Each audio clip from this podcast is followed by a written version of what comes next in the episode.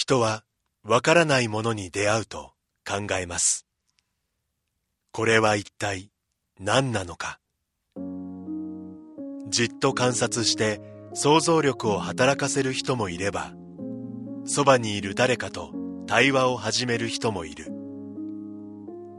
私たちはわからないものが開く世界の可能性を信じています。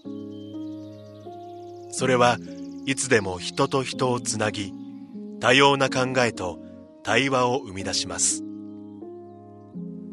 そして私たちを想像もしなかった場所にまで連れて行ってくれるのです。明治産業はアートを応援します。あなただけのプラスを提供する明治産業。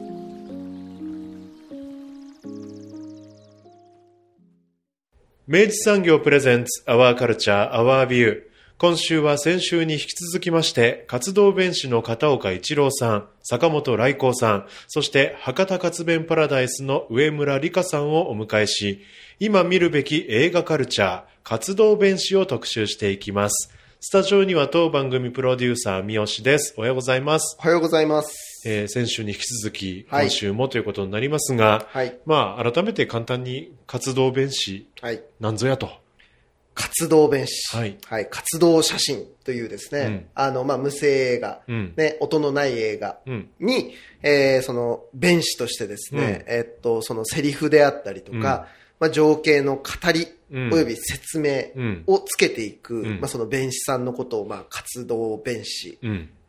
というようにうん言うわけですけれども、うんまあ、あの前半ではですね、あの、その、えー歴史であったりとか、えっと、ね、まあそういったものをお話しいただいたんですけど、うんうんあのーなんかやっぱ僕が結構その驚いたというか、うんその活動弁士の歴史はそのまま映画の歴史だなと。うん。うん。で映画の発展に応じて、まあ、その一つのキャリアの流星があるし、うん。まあ、そこから一回落ち着いていった中で、じゃあ今度はどういうふうなうん。活動者、活動弁士としてのあり方があるのかみたいなことが、まあ少しずつ見つかっていったんだなっていうのがすごく分かったうん。前半でした。ね。で、あの、今回ね、あの、この後お届けする後編、うん。あの、お楽しみいただくわけですけど、うん。もし興味があると、うん。面白いじゃないかとなったら、ぜひともこれ前編とですね、うん投資で聞いていただくとはい、非常に理解が深まる、うん。あの、内容になっているかと思いますので、うんぜひセットでお楽しみいただきたいなというところですかね。アーカイブ上がっております。はい。というわけで今週もまずは活動弁士の片岡一郎さん、坂本来光さんにお話を伺っております。前半をお聞きください。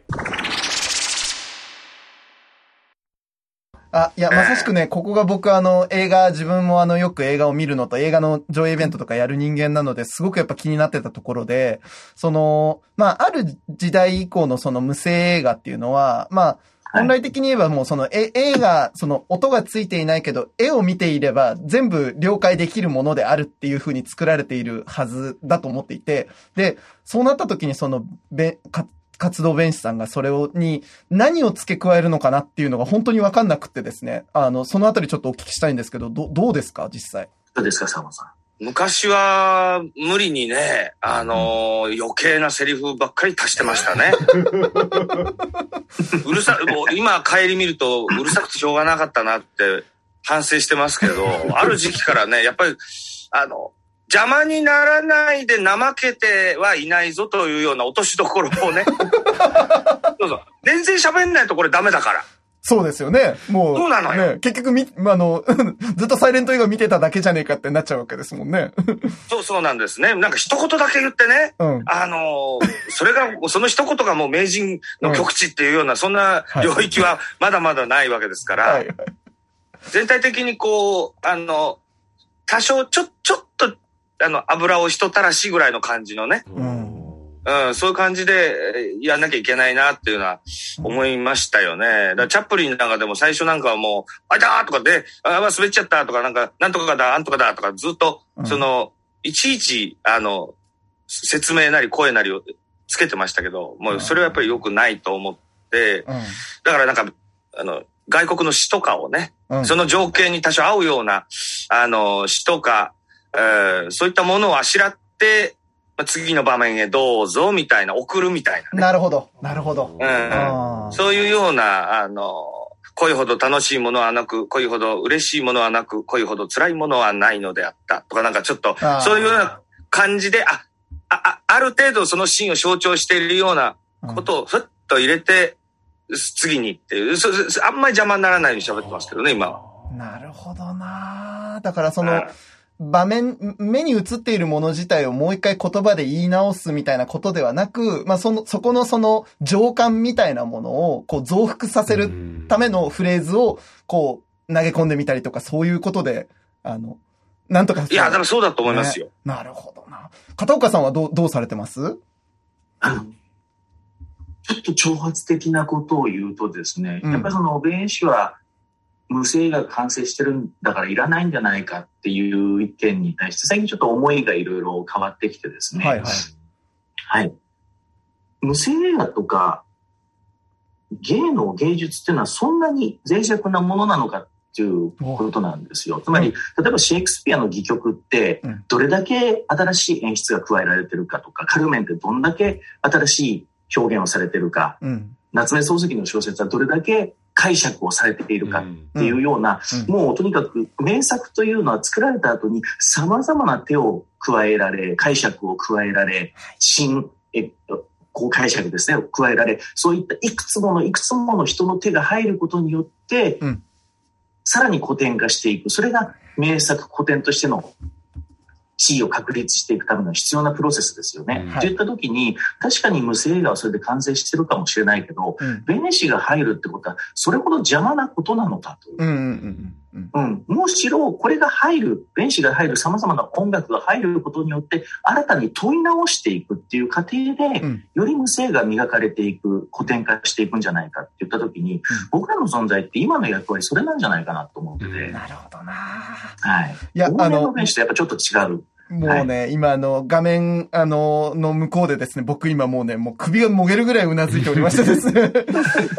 いや、本当におっしゃる通りですね。あの、いわゆるその、じゃあ、シェイクシュ、シェイクスピアのそれこそ本当の古典の戯曲を、まあ戯曲のまんまその要は読むことが一番のそのベストウェイかっていうことだったり、まあそれが、その通りに演じられることだけが、あの作品のあり方かって言われたら絶対そうじゃないわけで、いや、もちろんそ本の、そうだっていう主張もありだと思うんですよ。でもそれ古典英語でやらなきゃいけないでしょとか。はい、はい。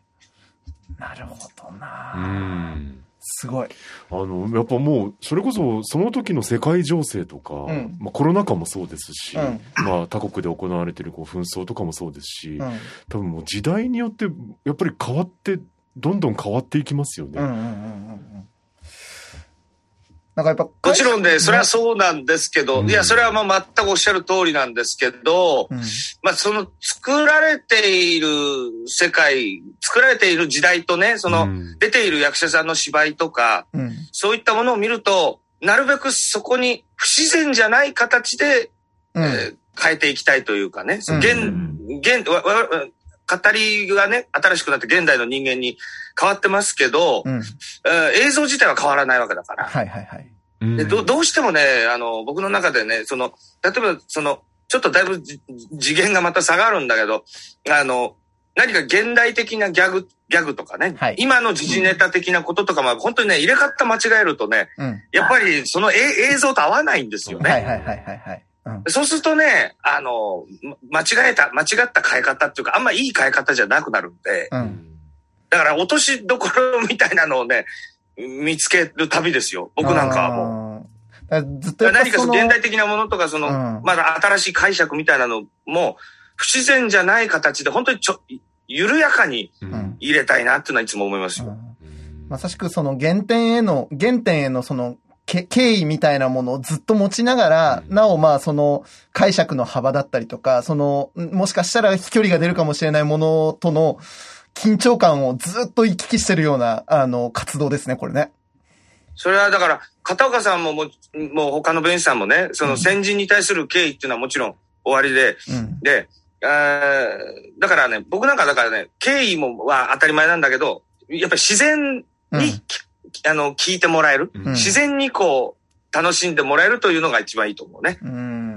そこで急にガラッと現代になっちゃってね。うん。そこだけ浮いちゃうとか嫌なのね。うん。片岡さんいかがですか？最近ですね、うん僕のお客さんの反応でちょっと面白いなと思うのが、うん。えー初めて見た無声映画うん。に対して、僕は僕が弁士をやったものに対する感想で、この作品は弁士がいなくてもよく分かったんじゃないかっていう、んつまりその、今まで知らない作品を僕が弁士をやったのの感想が弁士がいなくても分かったんじゃないかってことは、うるさいとは言われてないんですよ。ってことはうん僕がやってたことが、割にその自然に映画に対して対応できてたんじゃないかなって思う瞬間が増えましたね。うん。僕今、まさしくずっとお話聞きながらですね、思ってることがちょっと二つあって。一つは、はいはい。あの、今あの、それこそ去年、一昨年かな、えっと、大流行した鬼滅の刃ってあの、アニメーションがあったじゃないですか。で、あの映画を語るときによく言われるものとして、言葉で全部要はそのシチュエーションみたいなものを登場人物が、あの、独白のように、ね。そう、独白のように言いつ言い続けるわけですよ。こう、俺は今、えーこういう状況にある。で、えっと、このように、あの、助けなければならない。みたいなこととかを、こう、絵に寄せていくわけですね。で、あの、割とその、純粋映画志向の人たちからすると、ちょっとそれはノイズじゃないかみたいなことを言われる一方で、あの、こ最近の現代の人たちからすると、はいあれがあるおかげで、非常にこう、要は理解がしやすかったっていうことだったりとか、その、映画として捉えやすくなったみたいなことの、あの、意見も少なからずあるんですよ。結構多く。で、僕はなんかその映画をその要はその、なんだろうな、その補助線としてその何を引くかっていうのはずっと多分、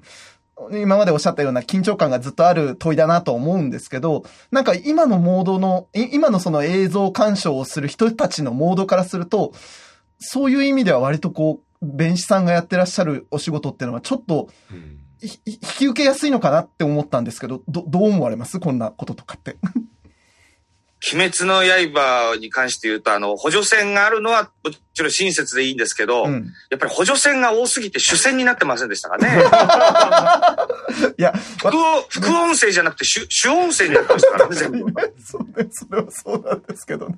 どうでしょうやっぱりあの、ね、やっぱりね、腹八分目って言うじゃないですか。はいはいはい。うん。あんまりね、多いとね、うんやっぱりちょっとね、うん。その補助してもらう側も、うん鬱陶しかねえかなっていうのは私はちょっと思ったんですよね。なるほどな。うん。なるほど。はうんいや、だから適、僕はやっぱりね、適、適度適温っていうのがね、いはいはいはいはい。うんええいや、どう見たってお前はか過剰な個性だろうと思われるかもしれないけどね。私はいつも、私はいつもほどほどっていうのを意識するんですよ。いや、でも面白いですね。あの、坂本さんほど、ある種逆にその個性的で、その要は、ん踏み越えていっている方に、見える人ほどが、人ほど、そういうふうなことを意識してらっしゃるっていうのが今お話聞くほどにわかるのは、うんすごく面白いですね。あとね、例えば、あの、僕なんか寄席に出ると時間が15分とかね、20分しかもらえてないわけですね。うん。出番の時間が。そうすると短編になりますわね。はい。短編の時っていうのはね、あの、う結構喋りっぱなしだったりするんですよ。うんえーそれはあの、落語とか他の芸目当てに来てるお客さんもいるっていうのもあるし、うんで、活弁そのものがもう初めてというね、お客さんも多いから、うん。えーごくわかりやすくするために、つまり補助線をいっぱいう貼るじゃないけれども、うんあの、普段のそういう活弁をよく知ってるような、あの、方が来るところよりは、やっぱり情報量を多くするわけですよね。そうすると分かりやすくて楽しかったとか、うんあの、う難しく、難しくなかったとかっていう風な感じになるのはいいんですけど、うん私劇場版の鬼滅の刃って見に行って、やっぱり90分なり100分なりあれでしょ？はい、そうですね。ねえ。うん。でおまけにね、あの、隣の客とかがね、うんあの、もう漫画からアニメから全部見てる客だったらしくてね、はい私の隣でね、あ、煉獄さんが死んじゃうとか、出てきたばっかりなのに、そんなこと言うんじゃないと思ってさ、俺はこれから見るんだからまっさらな状態だと思って、すごいな、もう、観客からまで補助線が入っちゃう。観客観客から、観観客が説明しちゃってんだから。なるほどなまあでも、まさしくその、あの、見に行っているものへの期待として、あの、さっきその坂本さんがおっしゃったその語りとしてその期待されているのか、語りの芸として期待されているのか、映画っていうものを見に行ったついでの補助線として期待されているのかみたいなのは結構大きな分岐としてありそうな感じしますね。そうで、やっぱり長い映画ね、やっぱりうん我々だって場合によって120分ぐらいのやつもやるわけですから、うんうん。うん。そういう時にね、うん。あの鬼滅システムでやったら大変ですよ。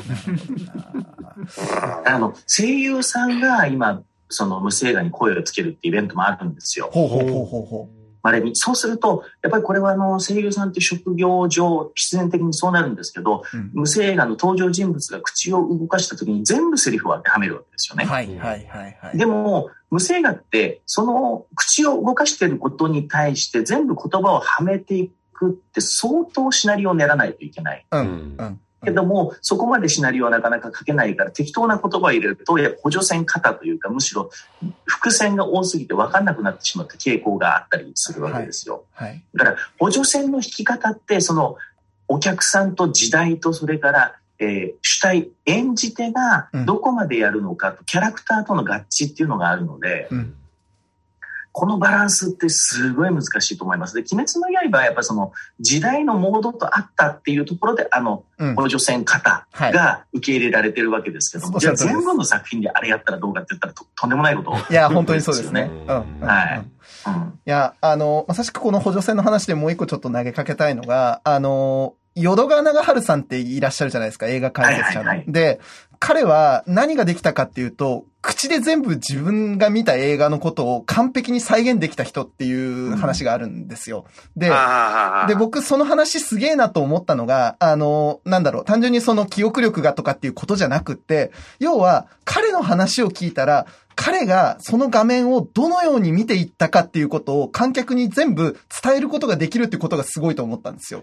すなわち、画面の中で何を見るべきか、で、その動きをどう、あの、捉えていくかっていうことを全部その口頭で、語りで再現できたっていうことに凄さを覚えるんですけど、なんか、この、あの、淀川さんのあり方と、僕、活動弁士さんがやってらっしゃる作業は、ちょっと近いものがあるんじゃないかなと思うんですけど、どうですか？でもくしくもね、あの、関西では映画せ、あの、関西では映画説明者じゃなくて映画解説者っていうふうに言われてたそうですけど、弁士のことをね。その解説っていうのとはまた少し違うのかもしれないけど、僕らがね、その、落語で言うと枕になるわけですが、はいあの、これからご覧いただきます作品は、つって前説があるわけですよね。はいはいはい。で淀川さんなんかはね、僕も子供の頃からずっとテレビで見てたましたけど、えー前説がやっぱ芸ですよね、あの方は。う。うんその前説で、あの、これからみご覧、ね、見る作品の見どころとか、うん。あの、すまあ、ネタバレにならない程度のストーリーの展開とかはやっぱり語ってらっしゃいましたけど、やっぱりあれはすごい芸だと思いましたよ。やっぱり僕なんかもすごく参考にしてるところもありますしね。うん。特にもうヒッチコックとね、シュワルツェネッガー絡みの作品の時の嬉しそうな喋り方ってなかったですからねそうですね。いや、本当ですね。片岡さんどうですか？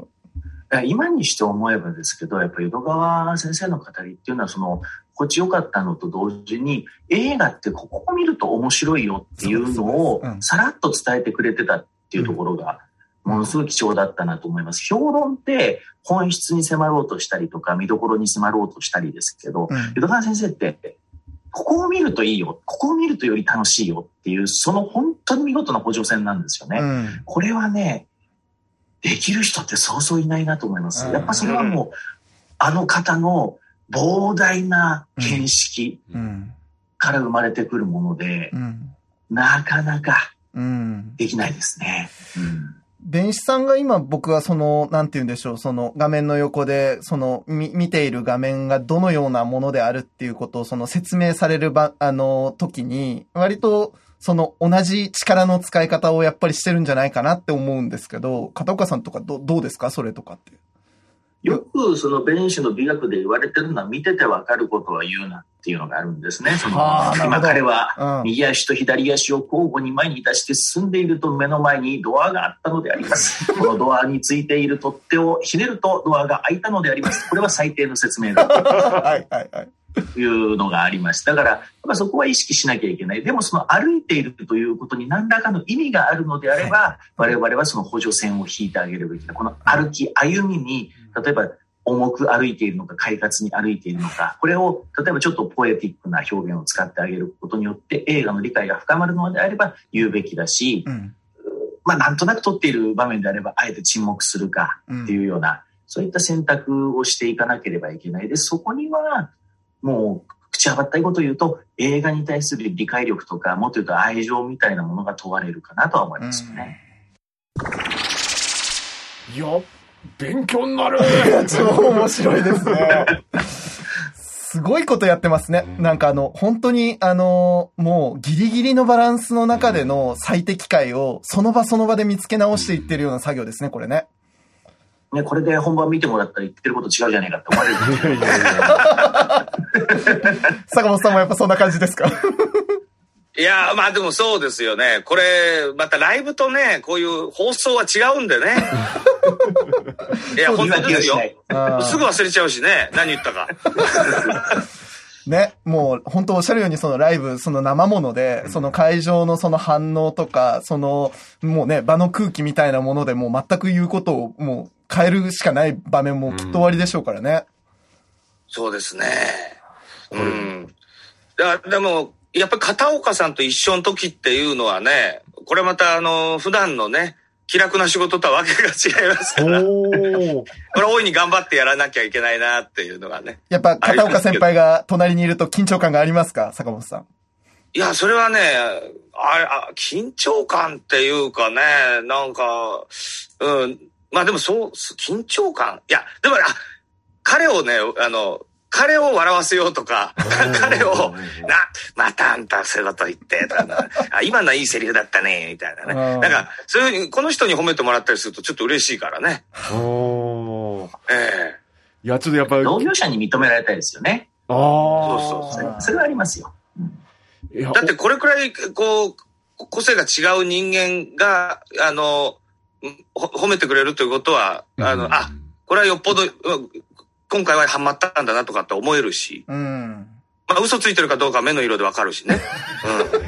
うん。さすが。すごいなあお互いをこう、なんか意識うん。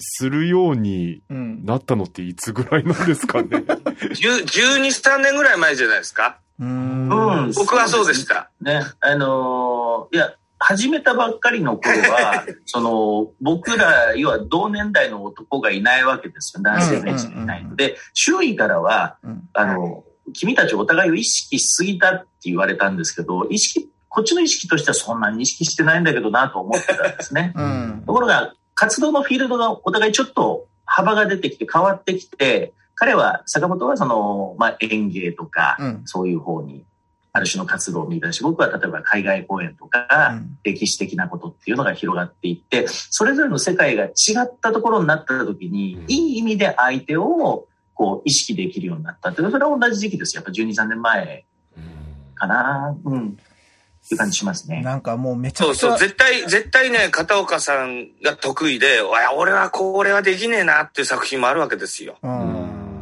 うん。で、まあ、片岡さんも、あ、これはあんたの方が向いてるねっていう作品、そういうふうに言ってくれることもあるしね。んえーだから、そういうことがね、おお互いに複雑なく言えるようになったのが、やっぱり30前後っていうところですよね。そうですね。うん。なんか、二人の関係って本当その少年漫画的なライバル感いや、が、本当本当最高ですね。いやまあ、連載向きじゃないと思いますけどね。いあんま山場、山場、山場がない感じで。あとはね、二人が美少年だったらとってもいいんですけど。いやいや、なかなかどうしてお二人ともなんか、あの、いい、雰囲気のあるいい男たちですよ、本当にもう。いやー、この、あえて、はいもうすんごいわざとらしく言いますけど、ええちょっとこのお二人が同じ場所でこう、なんかやってらっしゃる、見たいですね。佐藤さん、はい。10月あるんです。あるんですか？あるんです。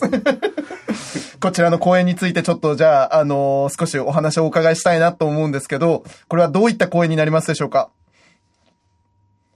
じゃあこれはもうちょっと上村さんからまずは導入をしていただければと思うんですが。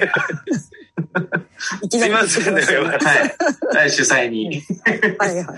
いや、10月3日にですね、はいえー、アジビホールで、えーこのお二人をおま、ついにこのお二人をお招きいたします。これまで2020年にうちの会が発足したんですけども、はい。えーそれ以降、まあ、お二人それぞれに、えー独演会という形で出ていただいたことはあるんです。うん。で、えーで、まあ、あの、本当それぞれ出ていただくと、いない相手のことが話題に出るというぐらい、お二人の お互いへの意識はすごいんですけども、えで、それが今回ですね、えーついにお二人一緒に呼ぶことになりましたので、ーうん。えーなかなかこのお二人を二人会という形で、えー聞いていただけるっていうのは、えー他でもそんなにないんじゃないかなと。まあ、さっきおっしゃったように、こう、イベントなんかで、えー出てこられることはあるかもしれないですけど、まさに二人のガチンコ勝負っていうのはそんなに数は多くないんじゃないかなと思ってます。それがまあ本当に今回楽しみですし、うんえーここまで言っちゃっていいのかな？あの、今回あともう一つ、えー二人会ということで、えー掛け合いの活弁をやっていただく。要するにまあ、それぞれが、えー一本ずつ、やるっていうのでは、そういうのもやるんですけども、うんそれ以外に、お二人が同じ舞台に上がって、一本の映画を、うんえーやっていただくという掛け合い活弁っていうのを今回初めてやります。役をね、分けましてね。ええ。うーんそれでこう、互いに、こう、語りをつけるという。これは、ですよ ね。あんまり国内で他でも東京とかあんまやらない。ね、あんまりやりません東京でもやらないですよね、そんなに。うーん。活弁の歴史的にもそういうふうに複数の弁士さんが、あの、一つの作品に同時につけるっていうことは、あ、あ、あったんですそれは、あの、な何年かはあったんですけど。へえ、へえ。ええ。まあでもでも今今となっては。は本当に掛け合いっていうのは、まあ、やっぱちょっと、あの、イレギュラーな感じですね。ううん。んすごいな。え、これ、豪傑地雷屋というね。ほえー作品が1921年ですかね、えーうん日本映画、う。うん最初の映画スター、尾上松之助の主演作でございますね。面白いな。これ、忍術映画ですな。忍術映画。これってそのお二人でなさるときには、ある程度のシナリオはあれど、あとはもう結構現場でガンガン変えていくみたいな感じになるんですか？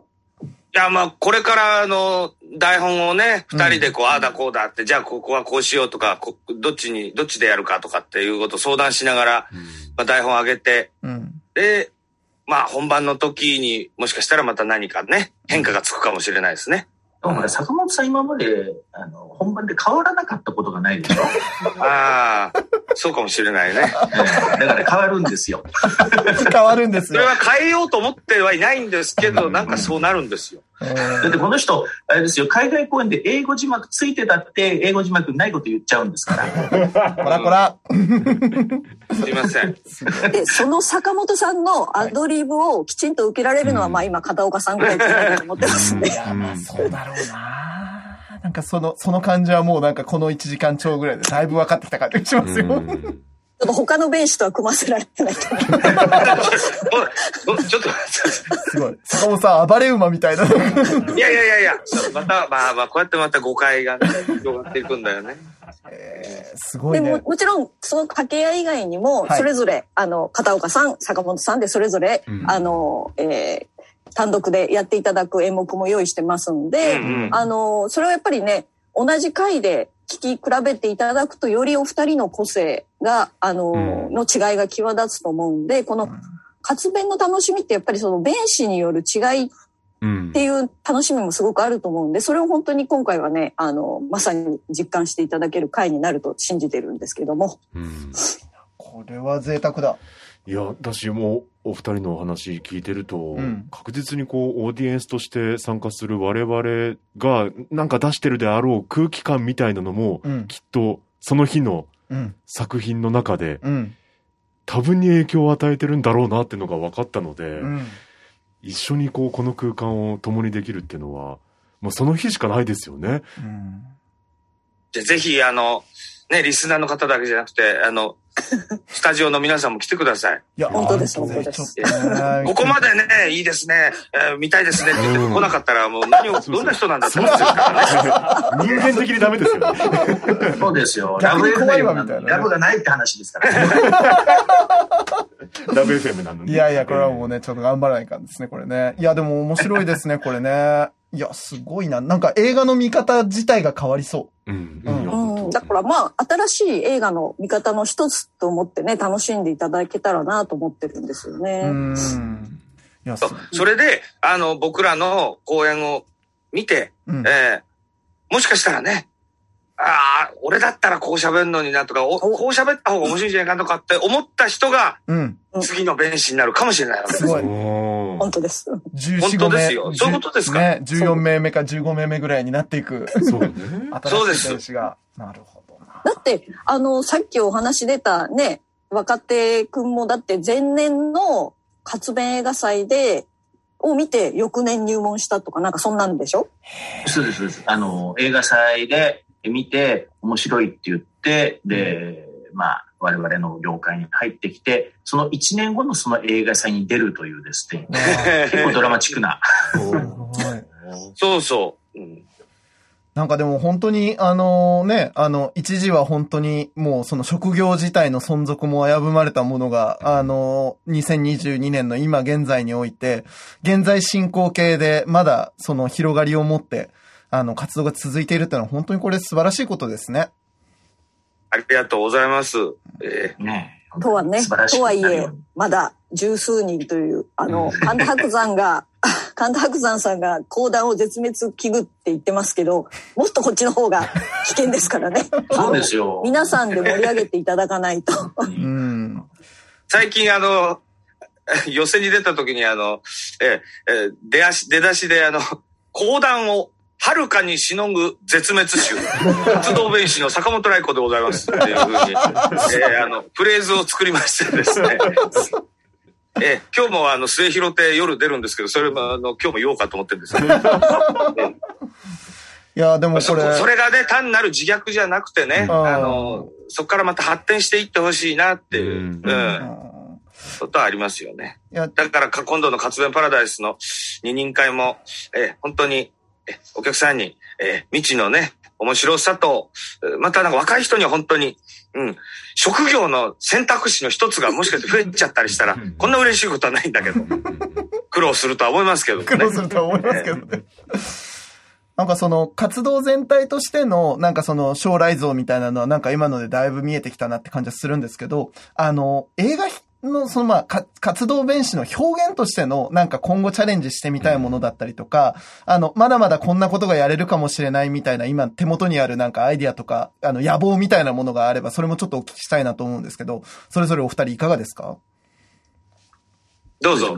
はい、じゃあ僕から、はい。えー僕は実ですね、実は、えーつい先日、まあ、プレ公演みたいにしてやったんですが、その我々の業界のさっき話題に出ました徳川無生といううん大先輩ですね。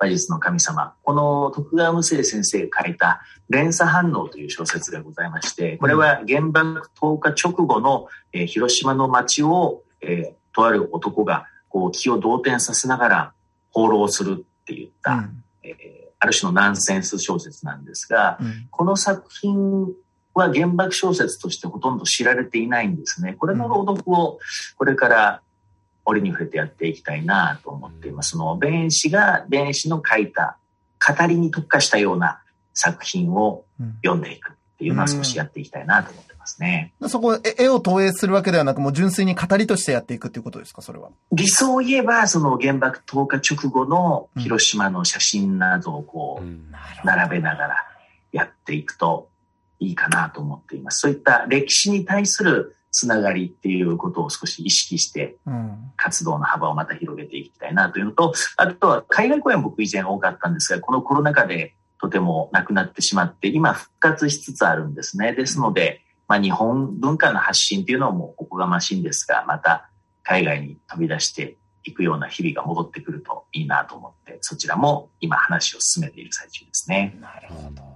楽しみですね。この朗読会は、あの、先日、あの、第1回を、えーうちの番外編として、ブックスキューブリックさんを会場にやらせていただいたんですけど、来月は、あの、まさに、えー広島で、それこそ平和公園近くのカフェで、えーやっていただこうと思ってますんで、うんはい。あの、この公演はぜひ、えーあの、続けていただきたいなと思ってて、うちでもまた、えー今後、えーこの朗読会は受け入れとしてやっていきたいなと思ってます。うん。いや、これはなんか息の長い取り組みになりそうですね、本当にね。なるほど。坂本さんはいかがですか？今後の表現としての未来は。そうですね。あの、従来の作品でまだまだ説明つけてない作品もいっぱいあるんでね。うん。ええそれもどんどんやっていきたいとも思うし、あとはまあもう昔から言ってて、あの、全然実現できてないんだけど、脚本だけ残っていて、うん。あの、フィルムがもうないうん。という作品もあるので、まあ、アニメとまではいかなくても、まあ、紙芝居みたいな形でね、うん。まあ私がまあ多少絵心があるもんですから、おう。えーそういったもので復元、復元じゃないけれども、まあ、その脚本をもとにね、うん。あの、新作になるんだけれども、そういう作無声映画をね、作って、それを説明したいなっていうのはありありますよね。ああ今もう見られない名作とかがあるわけですよ。うんうんうんうんうん。ね。もうフィルムが残ってない。まさしく。うんはい。そう。だからそういうことはね、あの、もちろん、あの、えー先人にね、失礼のないようにね、えーあの、全部キャラクターを水木しげるにしないように、えーあの、気をつけながらですね、うんなんか作、作りたいなとか、ありますけどね、あの、関西の大森久美子さんっていう方がよく、あの、一緒に組んでらっしゃる人で、無声映画作ってる人がいるんですよ。女優さんで。でそういう新作の無声映画をね。はうん。それはね、あの、今だからできるわけですよねあ。。そうですね。うんこういう時代だから。うんええそれちょっとやってみたいなっていうのはあるかな。いや、なんかお話聞くだに本当にその活動弁士さんがやれることの、ある種のそのつ強みというか、あの、が見えてくるほどに、何かと何かで結びつけてったら、まだまだいろんな、なんかね、あの、うん飛びしろがあるなっていうのをすごく感じた、あの、今回だったので。あちょっと、あの、いろいろ今後も、えうん映画見ながらとか、いろんなもの、いろんな表現と見ながら、お、これは活動弁士と組ませると面白いんじゃないかとかって、野望を持ちながら、あの、応援していきたいと思います。そうあれですよ、だから喋るようなりわいにしてる方は、みんな一度はやってみてほしいと思ってますね本。当っすよね。うん弁士を。あら、佐藤さん。いや、僕も、いや、ずっと今日お話聞いてて、えもう、やっぱね、やっぱ喋り手の真っ先にいるものとしてはですよ、めちゃめちゃ勉強になるお話だったんで。そうですか。うーん。いや、ちょっと、いや、面白い世界っすね。そう、やるとね、面白いですよ。やると面白い。続けると大変だけど。やばいな、これちょっと佐藤さんがこう2年後ぐらいにはちょっとね、15の5人目とか16人目にええなっていたら、ボッコボコになってね。大変だよとか言いながらね。いや、でも、楽しみだな。いいや、でも本当、あの、うちの会初回から、あの、福岡のアナウンサーの方で毎回来てくださってる方もいらっしゃいますからね、やっぱりあの、声の仕事されてる方には非常に興味深い、うん。あれかなと思います。うんいや、僕もなので、やっぱりその映画をの企画上映とか、あの映画の解説書いたりする仕事もやってるもんですから、あの、やっぱりそこで起きていること、その映画の画面に何、何を見せていくのかみたいなことを、やっぱ提示するものとしても、本当に今日のお話は、すごくすごく参考になったので、いや、あの、今後とも、あの、どうかお二人、はつらつと、お元気で。ね、活動していただいて、オロナミン C じゃないんだよ。ね、あいやね、その、のためにも、あの、福岡、あの、福岡からうちで、あの、応援していきたいと思うんでね、皆さんぜひ足を運んでいただければなと思います。10月3日でございますね。はいはい10。月えー、18時半開演、アジビホールでございます。はい。はい。皆さんぜひお越しください。よろしくお願いしますお。待ちしております。明治産業プレゼンツアワーカルチャーアワービューエンディングの時間となりました。まさに現代の両優がね。同時にね、お話しいただいて、ね。だからそれぞれのこうキャラクターみたいなものも伺い知れたりとかね、その姿勢みたいなものも分かったりして、すごく興味深かったですね。お互いの存在が、ええ。ある種自分のうん。芸風をうん。見出させていくっていうさ、うん。もうこれもうな、な、これもうドラゴンボールですか？らね。ベジータか悟空かみたいなね。なんかねええいや、なんかとにかくやっぱこの二人の関係性に見るですね。うんやっぱこう、お互い、お互いが高め合う。うんお互いがいてくれるからこそ自分はこっちの芸風に触れるのだっていうね。なんか僕、あえてインタビュー中にワードは出すのはめ、あのね、あの、また変な話になるなと思って言わなかったんですけど、僕、リアル脱出ゲームの司会やってるじゃないですか。はいはい。あの、坂本さんがおっしゃってたことってすげえなんかやっぱ、わかる部分が、通じる部分があって、うん。その、なんか、もちろん自分のね、こう、キャラみたいなものは出していかなきゃいけないんだけど、うん。主役はやっぱり作品なわけで、はいはいはい。ね、そこにこう、うまいことうん色をつけていくみたいな。うんだから自分が目立とうとしたら多分間違ってるんだと思うんですよ。ですね。でもうこういったものは、あ、もう自分が目立目立とうとしなくても滲み出てくるものみたいなものを僕は感じて、うん。なんかそのあたりがすごい勉強になりましたね。そうですね、んで、お客さんとしてもそれは一方でその要は語りとしての面白さを期待もされてるわけだから、うんうんうん全くそれをね、もう無味無臭に留めるっていうこともまた違うってことになった時に、うんうんどのね、どのこうメモリでそれを出していくのかみたいなのは、そうそうそうまあ永遠に要はその要は正解は出ないけど。出ないけどね。それをずっとまあうん探り続ける仕事だよね。だし、観客の皆さんはきっとそれ敏感に感じ取られているんだろうなっていうのがね、改めて分かりましたね。僕はちなみにお二人のお話を聞いてですね、ええあの、非常にやっぱりね、あの、インスピレーションたくさん受けた中で、うんあの、すぐですね、うん本屋さんに走りましてですね。出たまさかええ徳川無生さんのですね、出たええええ話術という本買いました。はいええで、今、あの、読み進めておりますが、どうですか？いや、面白いね。うん面白い。あの、まさしくね、割とこの話、あの、今日のお話にもつながるものが、いくつもやっぱり出てくるものもあって、いや、これね、皆さんちょっとね、引き続きやっぱね、活弁から広がっていく、うん。いろんなね、うんやっぱりね、芸、芸事だったりとか、割と日本のやっぱりこう、なんか、なんだろうな、その工業史とか、うん。あのーえ園芸、園芸みたいなもの、うん。ね、みたいなものに、やっぱすごく接続するいろんな文脈がうん、ここに結集してるなっていう感じがう、ん。分かったので、うん。ちょっと引き続きね、活弁シーンも、あの、追っかけていきたい、あの、アワーカルチャー、アワービューでございます。はい。あの、インタビューでも伺いましたが、改めて、あの、福岡で、この二人の二人会、はい。開催されます。はい。えー10月3日月曜日会場はアジビホールです、はいえー午後6時30分スタート30分前が会場となっております。えー詳しくはホームページなどで検索していただきまして、博多活弁パラダイスでね、ええあの、調べたら出てこようと思います。うん。ぜひ行っていただきたい。だし我々も行きます。はい。はい、おそらく。うん。会場でお会いしましょう。いや、これはね、歴史の証人になれるかもしれない。いや、本当そうなんだよな。うんうんあの、よくもまあ、この二人を、が、あの、この番組に、まあ、こんな形でお二人一緒に出ていただけたなと思ってですね、すごい嬉しい、あの、記録になったなっていうところもあります。はい。というわけで、えーこの番組はラジコのタイムフリー機能を使ってもう一度聞くことができます。詳しくはラジコで検索してください。そして番組の特集部分はポッドキャストでも聞くことができます。Spotify ほか各チャンネルで随時更新しています。詳細はラブ f m のホームページからご確認ください。そして、アートや映画など、カルチャーに関するレビュー、随時お待ちしています。メールアドレスは、761-lovefm.co.jp まで。お送りいただく際は、タイトルか冒頭部分に、アワーカルチャー、アワービュー宛て、もしくは頭文字を取って、OCOV とつけて投稿してください。三好さん、今週もありがとうございました。ありがとうございました。